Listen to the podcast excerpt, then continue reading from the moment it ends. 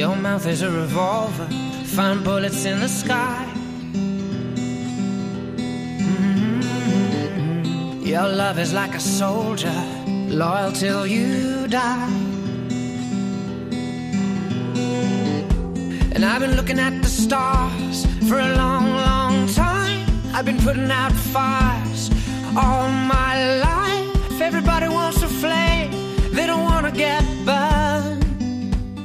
Comienza Mirada de Apóstol, un programa dirigido por el padre Miguel Segura.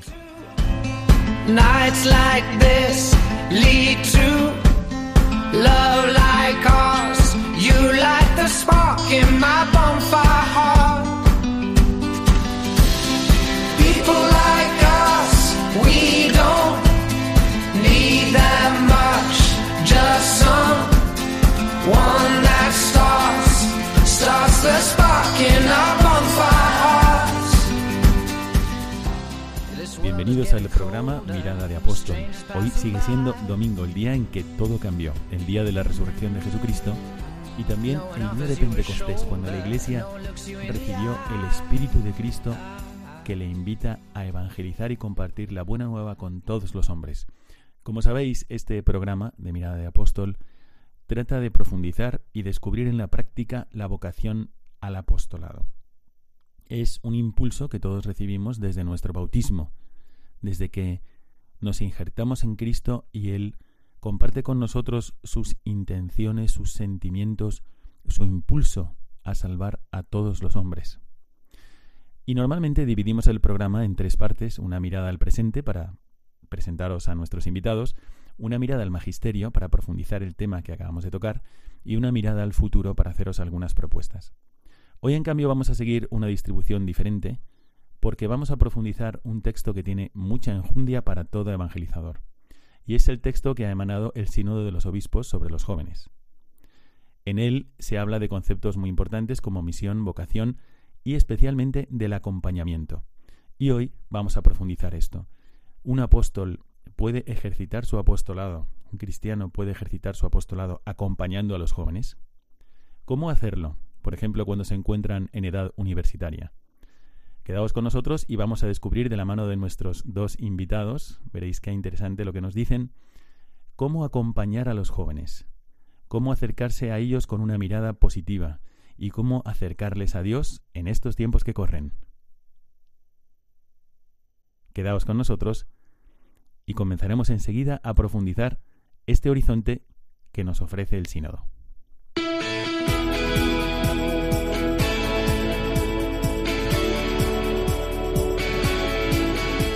Mirada al presente.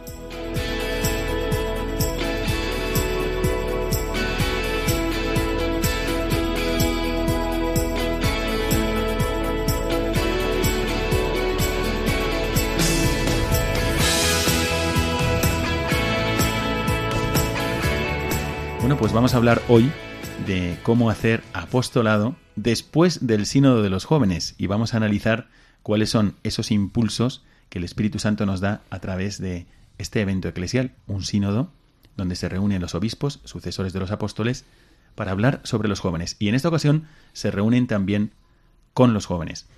Hoy nos acompaña el padre Justo Gómez. Muy buenas noches, padre. Buenas noches, El- padre Miguel. El padre Justo es capellán de la Universidad Francisco de Vitoria desde hace ya muchos años, Nueve años. nueve años. Y anteriormente eh, todavía estaba en otra universidad, en Sí, este ahí caso. Estuve de profesor en la Universidad Católica de Murcia.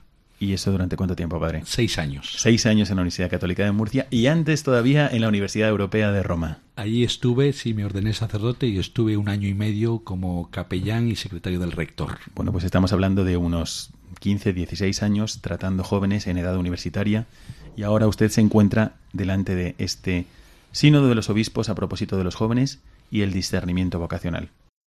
También nos acompaña hoy Ana Romero Pérez. Muy buenas noches, Ana. Hola, buenas noches. Ana Romero Pérez es, ante todo, esposa y madre de cuatro hijos.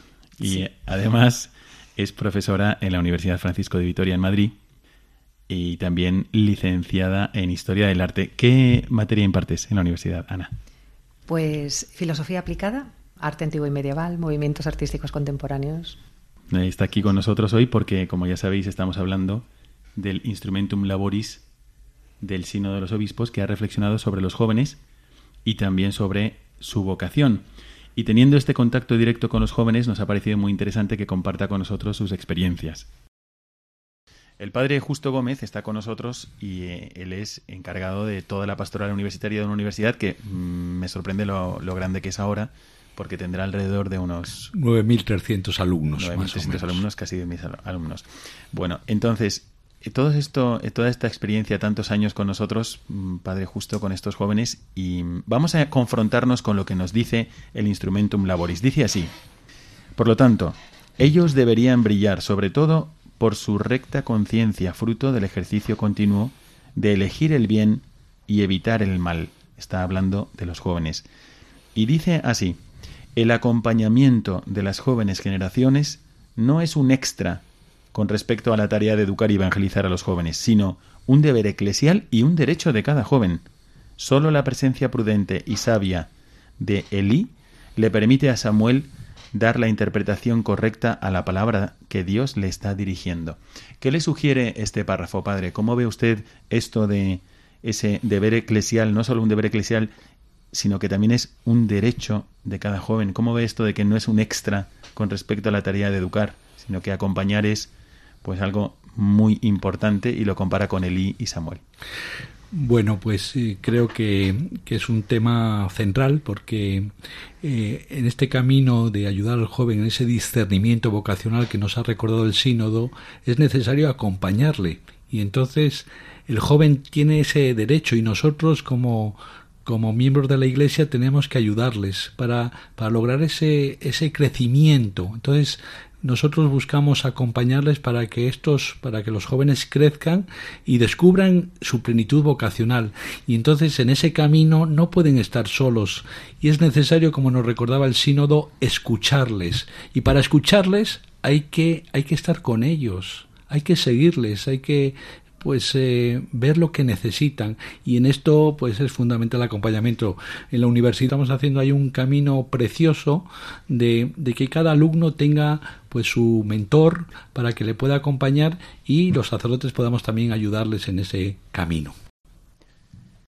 Perfecto. ¿Qué te llama la atención de este párrafo que acabamos de leer? Comentándolo antes, hablábamos de cómo en la juventud es eso, un tiempo de, de búsqueda que tienen los jóvenes de probar, de, de, buscar dónde, dónde está su camino. ¿no? Los jóvenes de hoy en día están faltos de un guía, de gente que les acompañe en esa búsqueda, de referencias válidas, ¿no? Eh, están sumergidos como en un mundo demasiado amplio de información, ¿no? Que no les deja, eh, no les deja ver eh, lo importante. Bueno, puede ser que algunos de los oyentes digan, yo comparto totalmente esta visión que acaba de decir Ana, ¿no? Que están faltos de guías y están faltos de acompañamiento, están faltos de referentes. Eh, y si los jóvenes no quieren ser acompañados, porque usted habrá tenido también la experiencia de encontrarse con jóvenes que al verle a usted vestido de sacerdote, pues no quieran ni siquiera acercarse. Así puede preguntarse un catequista, un padre de familia, una madre de familia, o incluso un párroco, decir, bueno, ojalá, ojalá yo pudiera tener mentores para cada uno de mis jóvenes, pero no es el caso, porque también está esa dificultad Mm, o no para que el joven eh, quiera ser acompañado. Es verdad que, que, a veces puede, puede pasar que, que, el chico pues no, no, no busque ser acompañado, pero aquí está la clave que es cuando uno está cerca de un joven, pues y a mí me ha pasado que hay jóvenes que, claro, no he entrado desde el punto de vista religioso, desde el punto de vista espiritual, pues a lo, pero a lo mejor jugando al fútbol, jugando con ellos, pues han visto que, que, en este caso el padre justo, pues qué simpático, cómo juega al fútbol, o sea, me metió un golazo impresionante y entonces eso... El padre, le voy a interrumpir porque nuestros oyentes no saben que usted es un delantero centro impresionante y efectivamente el padre justo y yo entramos juntos al noviciado y desde que entramos pues eh, efectivamente el padre, el padre iba a jugar en el Racing de Santander, que iba a ser su equipo, ¿no? ¿Es así? Bueno, ahí estaba en la cantera. en la cantera, en la cantera. Bueno, pues es verdad, a través de las cualidades humanas que uno tiene puede acercarse también al joven con una intención apostólica. Claro, y esto le ayuda al joven. Yo he tenido muchas experiencias de este tipo, o en las mismas clases, dándoles clase, pues a lo mejor eh, un joven me ha dicho, padre, esto que usted comentó en clase me ha hecho pensar.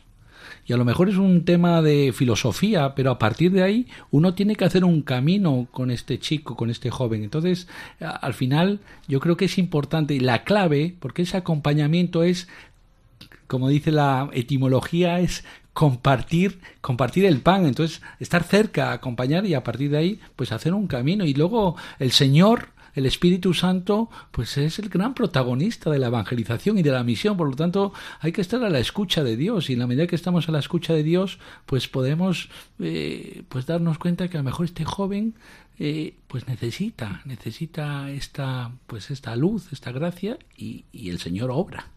Nosotros somos instrumentos. Así Padre Miguel. Instrumentos dispuestos, porque también tengo que decir que cuando tú ves al Padre Justo, por ejemplo, tratar con los jóvenes, una de las cosas que se, perciben claramente es que está a gusto con ellos. Y puede ser también que con aquellos jóvenes que no quieren ser acompañados, pues también usted está a gusto con ellos, como si tuviesen algo que aportarle o algo que decirle. Y me parece muy importante porque es una traducción concreta de esa convicción de que los jóvenes tienen también el derecho de ser acompañados.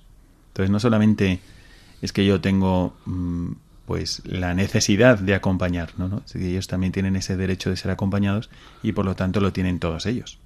Claro, y, es importante esa eh, dar tener esa mirada y esa mirada de Jesús. Entonces cuando yo miro a un joven busco mirarlo como lo mira Jesús. Y uno podría decir, pero pues no sé, este chico pues a lo mejor eh, me mira con cierto desdén, con cierto... Pero eh, pues a Jesús seguramente le, miraran, le miraron así, pero él siempre miró con amor. Y esta es nuestra mirada, y esta es la mirada de la iglesia, y esto es lo que creo que estamos llamados a hacer. ¿Tú cómo ves esto? ¿Lo experimentas así en tus clases? ¿Los jóvenes no quieren saber nada de nosotros los adultos? No, mm, la verdad es que no. O sea, yo, eh, los, los, alumnos que, que, tengo en clase, además mi asignatura, la del primer cuatrimestre, da mucho pie a pues eso, hablar del sentido del ser universitario, del sentido de, de, lo que estudian, una, de, de, tener una actitud crítica, un pensamiento con rigor a la hora de abordar cualquier cuestión, ¿no? que les va a ayudar para aprovechar al máximo no solo la vida universitaria, sino, sino su vida, pues salen todo tipo de cuestiones, ¿no? Y veo como el joven de hoy en día se cuestiona las cosas, pero creo que tiene quizás más impedimentos de encontrar esa verdad o esas referencias por cómo está condicionado los medios de comunicación a la hora de, hablar y demás. Pero veo al joven inquieto y también eh, abierto al diálogo, por lo menos en mis clases. entonces, esta invitación que hace el Instrumento Laboris de vamos a acompañar a los jóvenes y esto no es como algo añadido a la hora de educar o a la hora incluso de evangelizar a los jóvenes, sino que no solamente no es añadido, sino que es un deber eclesial y además dice un derecho de cada joven. O sea, el joven tiene el derecho de ser acompañado. Uno se preguntaría, bueno, ¿somos conscientes de esto? Tú entre tus colegas, eh, tú ves esto, esta conciencia de que el joven debe ser acompañado. Y para quien no lo vea o todavía no lo haya hecho, ¿qué podrías decirnos para motivarnos a todos a decir, venga, vamos a acompañar también a los jóvenes? ¿Cómo se podría hacer esto bien, de la mejor manera, la más aceptable para un joven? Pues a ver, yo solamente puedo hablar de mi experiencia. Yo es verdad, he necesitado de muchísimo acompañamiento para poder eh, entrar en un camino de entender la vida, de, estar en paz con lo que decides. De vivirla con sentido. De vivirla con sentido, en fin. Y entonces creo que yo sin este acompañamiento estaría igual de perdida que mi círculo de amigas, colegio, mi círculo de amigos que, con las que yo he estado en mi juventud, veo que ellos no han tenido ese acompañamiento y como ahora nos, pues eso, o sea, están como perdidos en la vida, ¿no? No saben hacia dónde y no saben si, bueno, en fin, si les gustan las mujeres, los hombres o las dos cosas pero bueno, creo que efectivamente es un deber que tenemos ahora. Yo en mi caso, es un deber en mi caso porque yo lo he recibido gratuitamente. Entonces eh, me siento en la... Eh, es verdad que yo pertenezco al Camino Neocatecumenal y ahí recibes mucha palabra y mucha eh, Eucaristía y estás mucho en contacto con, pues eso, con la, con la palabra de Dios, con lo cual eso me va puliendo y me va ayudando en este camino, ¿no? Entonces y recibes muchísimo acompañamiento por muchas partes, no solamente con actividades, sino incluso con la vida misma de la familia. Uno se podría preguntar si solamente hay un ambiente para acompañar a los jóvenes o un ambiente propicio para ejercitar este acompañamiento que señala el sínodo. ¿Hay un solo ambiente desde donde realizar el acompañamiento? No, yo creo que todo momento es oportuno para acompañar al joven, cualquier contexto, en la universidad, en la familia, en la parroquia y, no sé, eh, de cañas con los amigos. No hay un contexto concreto, sino, sino yo creo que es también una, una forma de vida y una actitud que hay que cultivar. Sí, yo opino lo mismo y a lo mejor un poco parafraseando al Papa emérito Benedicto XVI, podríamos decir que hay tantas clases de acompañamiento cuantos jóvenes. Porque puede ser que un joven esté en la universidad o no. Claro. También pueden muchísimos jóvenes que no están en la universidad, pero puede ser que tampoco todos estén en la familia. Puede ser algún joven que no, tenga acceso a su propia familia. Pues hay, yo creo que hay eso, tantos tipos de acompañamiento cuantos jóvenes, y también esos jóvenes que están fuera de ambientes privilegiados donde hay gente dedicada a acompañarles, incluso profesionalmente, también siguen teniendo ese derecho al acompañamiento. Y me parece una forma muy sana de ver una relación intergeneracional.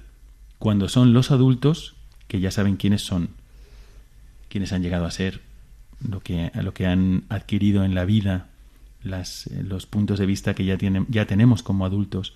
Somos nosotros los que tenemos que mirar a los jóvenes un poco con la misma mirada de Jesucristo, que es en clave de oportunidades que tienen en la vida en clave de mm, desarrollo, en clave de positividad, ¿no? Todos tienen límites, como nosotros los tenemos, pero no deberíamos juzgarlos desde los límites, sino de lo que pueden llegar a ser. esa, fuerte, esa, esa fuente de energía tan grande que es su voluntad libre unida a la gracia de Dios. Eso puede ser imparable. ¿no? Sí, sí. Bueno, quería también eh, leer con vosotros otro texto que vamos a, pedirle a Ana que nos lea.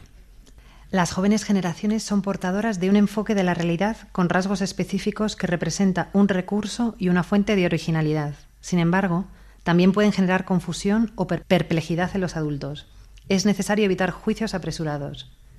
La insatisfacción causada por una visión del mundo puramente inmanente, transmitida por el consumismo y el reduccionismo cientificista, abre el campo a la búsqueda del significado de la propia existencia a través de itinerarios espirituales de distintas naturalezas. Muchos jóvenes afirman que están buscando el sentido de la vida, que siguen los ideales, buscan una espiritualidad y una propia fe personal, pero solo pocas veces recurren a la Iglesia. Padre, ¿cómo ve usted esto? ¿Nota usted en los jóvenes actuales? Porque aquí en su universidad, pues, en realidad llegan jóvenes procedentes de la sociedad española. Es un muestrario también de toda la sociedad. ¿no? ¿Usted percibe que existe esta insatisfacción con la visión inmanente, es decir, no trascendente, no, que no hay un más allá, que solamente existe lo que podemos ver y tocar, y que por lo tanto buscan de alguna forma darle sentido a su vida? ¿Cómo buscan esto los jóvenes? Eh, pues sí, pues eh, ahí eh, yo siento que, que, tienen un gran, o sea, un gran deseo, porque al final Dios nos ha hecho bien. Entonces esa satisfacción y lo nota y lo comentan y lo dicen. y entonces en ese momento, insisto, a través de las clases, a través de los momentos de, de encuentro con ellos, pues te lo manifiestan. Entonces, ante esa insatisfacción, pues tenemos que ayudarles y hacerles descubrir eh, pues la belleza de las cosas y a mí me ha ayudado mucho y, lo noto como, como, el presentar a Jesús, la belleza de Jesús, la presentar su mensaje, pues ha ayudado a jóvenes a, pues a descubrir y a plantearse las preguntas fundamentales. Entonces, yo creo que esa insatisfacción que la tienen aquellos, pues muchos de estos jóvenes, el presentarles eh, eh, la verdad de la verdad de Dios, la verdad de la fe, la verdad de, la, de lo que el Señor nos está nos está diciendo, pues creo que, les ayuda.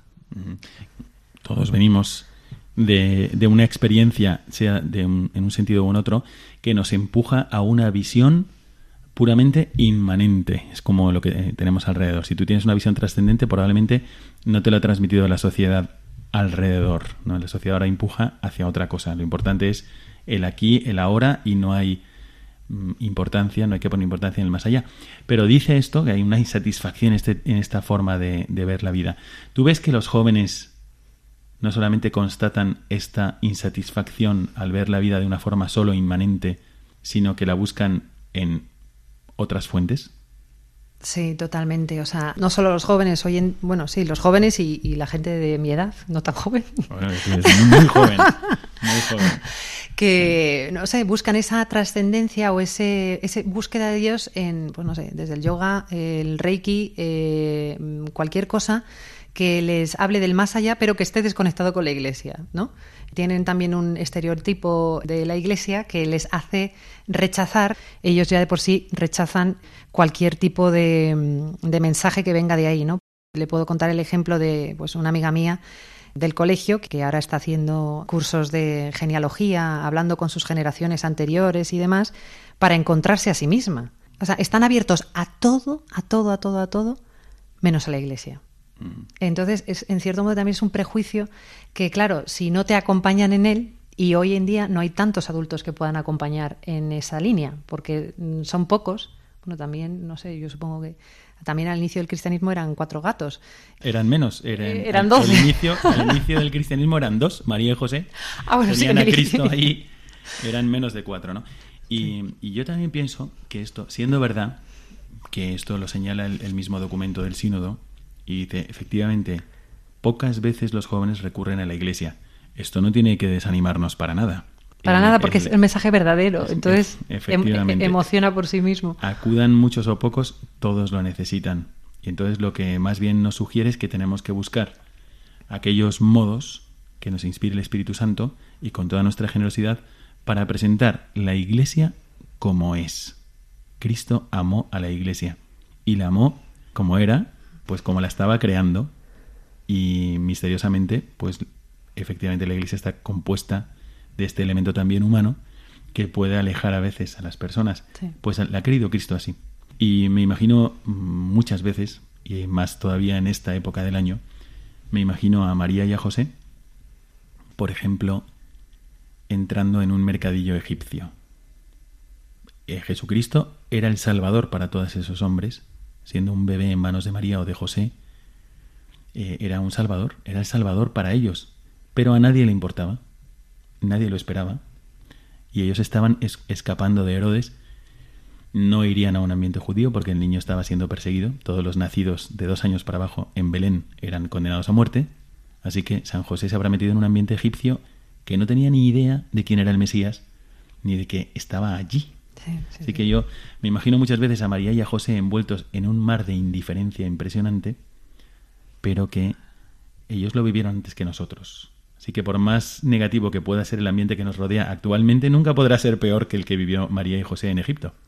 Sí, sí, totalmente. y además, eh, en Egipto, porque, porque el que había en Israel era todavía peor, que era, que era que querían matar a Cristo. Aquí por lo menos eran indiferentes, pero en Belén querían matar a Jesucristo.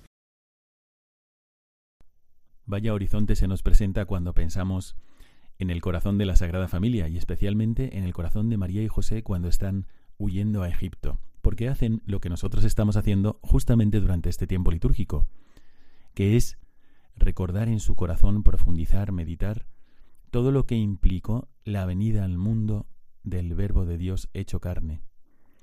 Ellos vivieron el Adviento, pero luego también reflexionaron sobre el Adviento cuando estaban huyendo a Egipto. ¿De qué hablamos nosotros? Pues normalmente hablamos de lo que nos impresiona y a ellos les impresionó todo lo que sucedió con los reyes, con los pastores, los ángeles, Simeón, Ana, los sueños de José.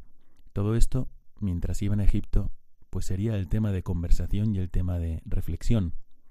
Imaginaos lo que sería a José caminando por el desierto, imaginaos lo que tendría en el corazón y descubriréis que se estaría comparando con el otro José que fue vendido por sus hermanos y que también fue enviado por la providencia de Dios a Egipto, pero que significó a la larga la salvación para el pueblo de Israel. Es evidente que San José estaría pensando todo el tiempo en esto. Así que, mientras reflexionamos con él, vamos a esta reflexión musical sobre lo que estaría pensando San José y la Virgen mientras recordaban esos eventos de Navidad que nos ayudan a vivir mejor el Adviento.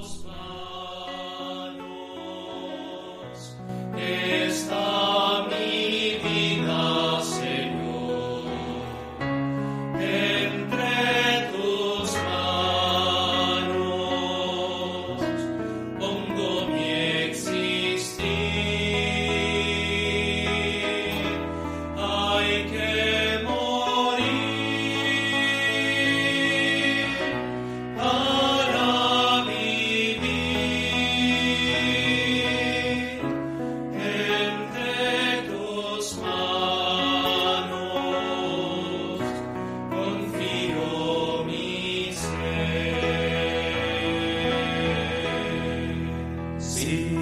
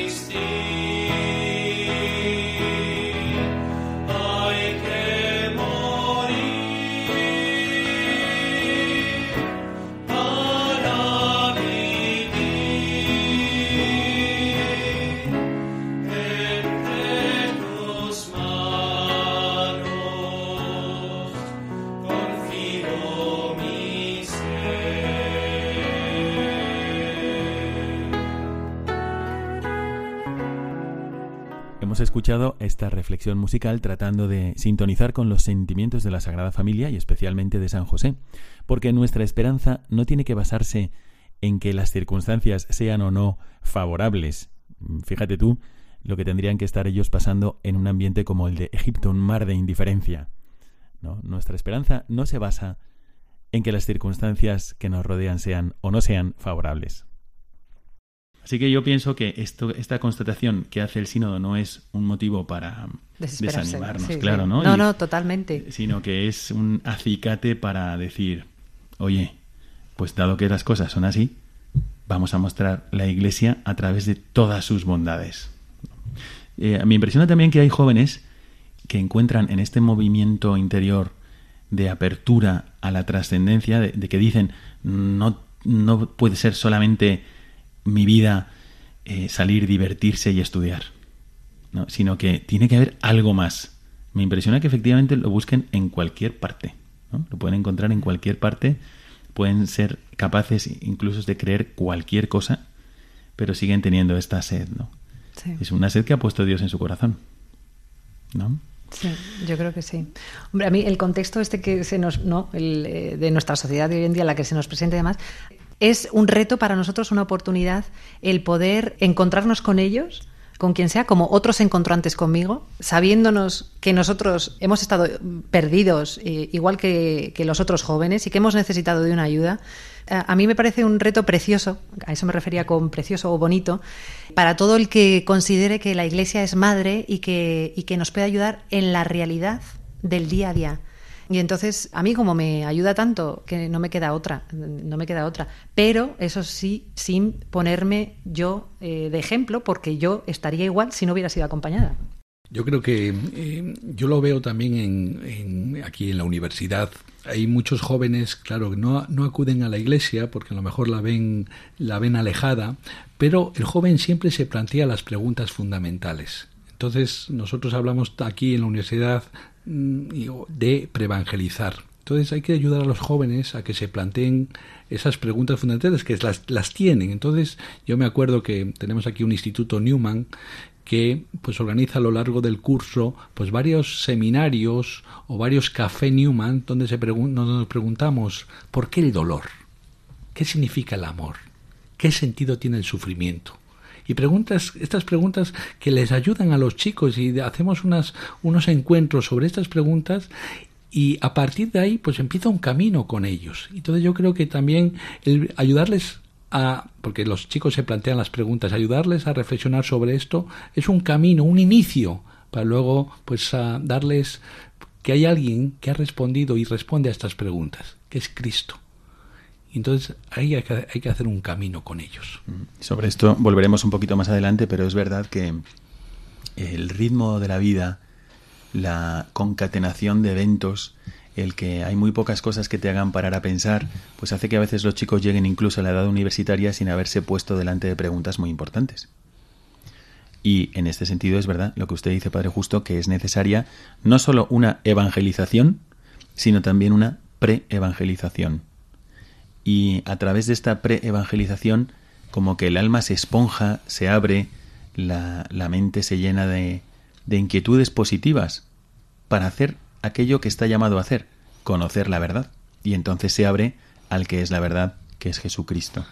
Tenemos que recordar también aquello que decía San Agustín, que estamos hechos para Él y en la medida que nuestro corazón se encuentra con él, descubre, pues, o sea, sacia esa, ese deseo de, esa insatisfacción que tiene. Entonces, es la respuesta. Y no tenemos que tener miedo a presentarlo, pero también con, pues, con, con prudencia, con habilidad, con humildad y, y, sabiendo que él es el protagonista. Mm. Efectivamente. Bueno, aquí podemos sacar un propósito muy concreto para nuestra acción apostólica, la de todos nosotros, la, la, acción apostólica de todos los que estamos escuchando este programa participando en él. Y es, ¿no podríamos nosotros, de alguna forma, pensar en qué voy a transmitir de la Iglesia que sea hermoso, agradable, santo, bueno, luminoso? Por ejemplo, estoy pensando ahora en una campaña que hicieron los católicos en Estados Unidos, que se llamaba Catholic Come Home católico vuelve a casa. Y hicieron, eh, no sé si es un movimiento o es simplemente una campaña, pero me parecía extraordinariamente bien hecha, donde con un simple vídeo explicaba a los católicos que se habían podido alejar, que, por ejemplo, viniendo de Latinoamérica a Estados Unidos, se habían metido en un ambiente, pues sí, cristiano, pero no católico, y les estaban invitando a volver a casa. Y presentaban la Iglesia Católica desde lo que es, en un vídeo de un minuto, quiénes somos, a qué nos dedicamos, porque llevamos dos mil años haciendo lo que hacemos, ayudar a los pobres, a los afligidos, a los menesterosos, a los, a los que no saben, ayudando en la educación, ayudando a los inmigrantes. ¿Por qué? ¿Qué es lo que nos mueve a ello y por qué tratamos de vivirlo? Es hermosísimo. ¿Qué podríamos hacer nosotros, por ejemplo, en una conversación, en un encuentro con una persona, al explicar una experiencia que yo haya tenido en mi vida en un ambiente eclesial? Si todos nosotros empezásemos a hablar bien, veríamos el poder de la bondad de las palabras a propósito de la Iglesia. Y a lo mejor facilitaríamos esta dificultad que encuentran los jóvenes y que el sínodo señala, de acudir a otras partes y no a la Iglesia porque hay un misterioso velo que nos impide ver lo bueno y nos fijamos solamente en la parte humana de la Iglesia que a veces puede ser poco ejemplar. Entonces, a lo mejor aquí tenemos un propósito. Vamos a hablar bien de la Iglesia, no vamos a inventarnos cosas, no vamos a adular a la iglesia diciendo cosas que no tienen. Simplemente vamos a reconocer lo que tiene la iglesia, lo que hace la iglesia, lo que busca, las, las motivaciones que la mueven realmente. Y, nos damos cuenta de que es maravilloso. Realmente si uno ve la iglesia como es, se enamora de la iglesia. Si uno ve el mundo y, y quita todo lo que la iglesia propone y fomenta, ¿qué quedaría? O sea, quedarían, bueno, quedarían algunas realidades buenas, pero si tú quitas todas las, las iniciativas extraordinarias, libres, gratuitas, maravillosas, heroicas que fomenta la Iglesia, pues sería una gran pérdida para el mundo. ¿Por qué no estamos comentándolas, haciéndolas ver, subrayando esto que o que es actualmente presente y está sucediendo o que ha pasado en la historia? Venga, pues aquí tenéis un propósito de dar nuestra experiencia de iglesia. Voy a aprovechar que el Padre Justo está aquí para lanzar un tema que ha sido central en el sínodo y sobre el cual me gustaría mm, preguntar porque tiene una gran experiencia en el trato con los jóvenes. Y dice lo siguiente, vamos a pedir a Isabel que lea este párrafo del Instrumentum Laboris. Positivamente, la concepción de la vida como vocación invita al ser humano a renunciar al engaño de la autofundación y a la ilusión de la autorrealización narcisista, para dejarse interpelar a través de la historia por el diseño por el cual Dios nos destina unos al bien de los demás. Se trata así de dar origen a una renovada cultura vocacional que está siempre vinculada a la alegría de la comunión de amor que genera vida y esperanza. De hecho, la plenitud de la alegría se puede experimentar solo en el momento en que uno descubre ser amado y como consecuencia personalmente llamado a amar a su vez en las circunstancias concretas en que vive cada uno, familia, trabajo, compromiso social y civil. En Jesús nos descubrimos llamados a ir más allá de nosotros mismos. De hecho, escuchar su palabra nos invita a navegar mar adentro y a abrirnos a horizontes que con las propias fuerzas uno ni siquiera podría imaginar. Padre Justo, ¿Qué nos cuenta sobre esta, este impulso del sínodo para renovar una cultura vocacional.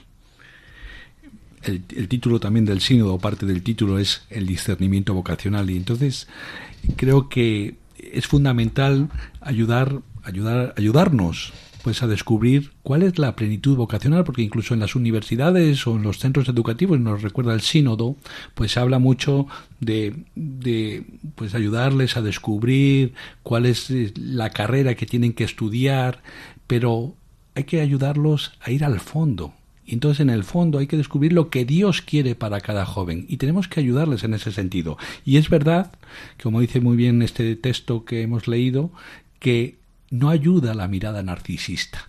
El estar pensando en sí mismo. Y yo tengo una experiencia que, si me permite, Padre Miguel, contarlo. Eh, adelante, está usted en su casa. Gracias. Mm, muchas veces una de las cosas que yo hago es hacer misiones con los jóvenes. Entonces nos hemos ido a países, pues, eh, pues países donde, donde, hay mucha necesidad. Pienso en Etiopía, en la India, Guinea. Y entonces, ¿qué sucede? Que los chicos después de estas experiencias me dicen, padre, este ha sido el mejor verano de mi vida. Y digo, oye, a ver, no lo entiendo. ¿Cómo el mejor verano de tu vida? Si nos levantamos a las seis y media de la mañana, a las siete hacemos un momento de oración, después salimos a los proyectos, estamos ahí trabajando con, con personas de mucha necesidad, no hay tiempo, no tenemos ni para ducharnos, es complicado. ¿Y tú has sido el mejor verano de tu vida? Dice, sí, padre, el mejor verano de mi vida. ¿Y cuál es el secreto? Pues el secreto es que han vivido su vida no pensando en sí mismo, sino pensando en los demás. Y cuando experimentan que la alegría está en darse a los demás, y es lo que dice este documento, cuando me, me doy cuenta que mi felicidad está en hacer el bien a los demás, es cuando entiendo que la vida es amar. Y esta es la vocación, porque nuestra vocación es una vocación al amor. Y cuando vivimos esto es cuando somos felices. Y el amor por excelencia es Jesucristo. Y cuando mostramos a Cristo, pues es cuando realmente la persona somos felices. Entonces hay un camino y pasa por el camino del amor. Pues a mí me parece muy atinado lo que acaba de decir y quiero compartir con vosotros. Eh, ¿Habéis visto a alguien triste en Instagram? ¿Habéis visto a alguien que salga muy triste sacándose fotos con una cara? No. Todo el mundo sale sonriente, contento, pero después conoces a estas personas jóvenes que acaban de fotografiarse como resplandecientes y se van a llorar a su cuarto. Y es verdad que hay algo que está alrededor e impulsándoles para que se fijen en sí mismos, para que piensen en sí mismos, para que no salgan de sí mismos, para que vivan una vida egoísta. Les repiten que cuanto más egoísta seas, piensa en ti, autorrealízate tú, no, no pierdas tiempo en los demás, no hay que pasarse, mide tu entrega. Jesucristo no dice nada de eso. Y en cambio, todo el ambiente puede llevarles a, a ese individualismo, a ese narcisismo. Cuando prueban algo de lo que Cristo ofrece, descubren el mejor verano de su vida. Descubren, ahora sí que estoy lleno. Descubren, ah, pues yo esto no lo quiero perder, es verdad. Y efectivamente, esto no es un invento nuestro. No es que nosotros hayamos hecho algo diferente a lo que hacen todos los demás. Hemos nacido en la iglesia, todos los miembros de la iglesia hemos nacido con unas tendencias, pues eh, fundamentalmente buenas, pero desviadas por el pecado original. Y no nos, nadie nos tiene que enseñar a ser egoístas. Sabemos hacerlo nosotros solos. Pero cuando nos encontramos con Jesucristo nos hace una propuesta tan novedosa, tan fresca, tan luminosa, que como la sigas, vas a encontrar una paz nueva. Así que efectivamente, tenemos que seguir esta invitación que nos hace Cristo a todos los seres humanos a renunciar al engaño de la autofundación y a la ilusión de la autorrealización narcisista. El secreto no está en que aprendamos a amarnos todavía más a nosotros mismos, sino en seguir a Dios, seguir a Dios y lo que nos propone que es un horizonte luminosísimo. Y en ese sentido, como dice también este documento, ese texto, hay que remar mar adentro y hay que confiar, porque Dios te va te quiere mostrar lo mejor, entonces fíate de Dios, porque Dios es un padre que te ama y solamente quiere tu felicidad. Bueno, esto es un documento maravilloso que estamos analizando y que para los jóvenes pues les viene muy bien. Así que muchas gracias, Padre Justo. ¿Tú cómo le comentarías a un joven, Ana? Eh, ¿O cómo le ayudarías a abrir los ojos ante la posibilidad de que la Iglesia podría llenar este vacío que él encuentra al, encontrarse en un ambiente muy inmanente que no le, no le ayuda a pensar en la trascendencia? ¿Qué método práctico podría seguir él o qué puerta podría abrir para descubrir la Iglesia como realmente es? Personalmente, para conseguir esto, lo único que podría hacer es hablarle de mi experiencia y de mi encuentro con, con Jesucristo. Es lo único que podría hacer. Cada uno puede hablar de la Iglesia a propósito de su experiencia personal de relación con Jesucristo. Así que aquí tenéis un propósito muy bueno que podemos poner en práctica todos nosotros eh, durante esta época del año. Radio María, hablando con Ana, pues ha sido también parte de su vida, Sí, no solo parte de mi vida, sino eh, ha sido parte de ese acompañamiento. O sea, el acompañamiento no solo me lo han dado catequistas, mis padres, eh, mis hermanos, eh, mi comunidad, etcétera, etcétera. Mi madre escuchaba en la cocina Radio María y yo cuando entraba en la cocina, cuando era más pequeña, yo decía, Dios mío, ya estás escuchando estas cosas, tal, no sé qué.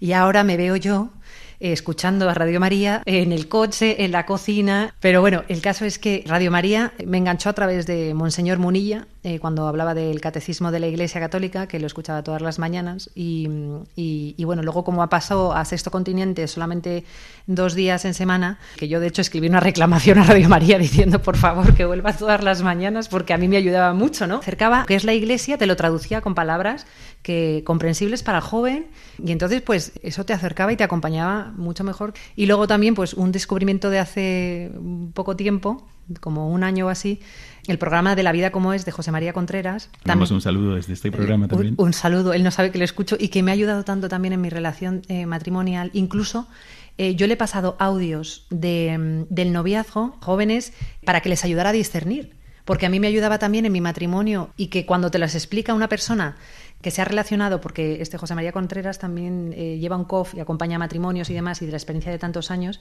pues él ya tiene un discurso elaborado que no parte de su propia experiencia, sino de la de muchos a los que haya acompañado, ¿no? Y entonces es como lo que decía aquí el sínodo, el adulto que con su experiencia ilumina tu presente. ¿No? Entonces, ¿cómo me iba a mí ayudar José María desde Córdoba eh, a Ana de Madrid? Pues a través de Radio María. Entonces, yo soy fan de Radio María desde hace muchos años. Pues así que, queridos oyentes, Radio María, cuántas iniciativas buenas y al mismo tiempo, ¿cómo cumple esto que nos pide el sínodo? Que está acompañando a muchos jóvenes, a veces directamente y a veces a través de adultos, formándoles para que ellos puedan acompañar a los jóvenes. Os dejamos con esta cuña para que también vosotros valoréis la aportación de Radio María y que os suméis a este esfuerzo evangelizador y de acompañamiento que se hace desde aquí, la radio de Nuestra Señora. Cuando decimos que en Adviento pedimos la venida del Salvador, no hablamos de teorías. Realmente, nuestro mundo está herido por el egoísmo, la autosuficiencia, la indiferencia, las mil adicciones que nuestra sociedad fomenta.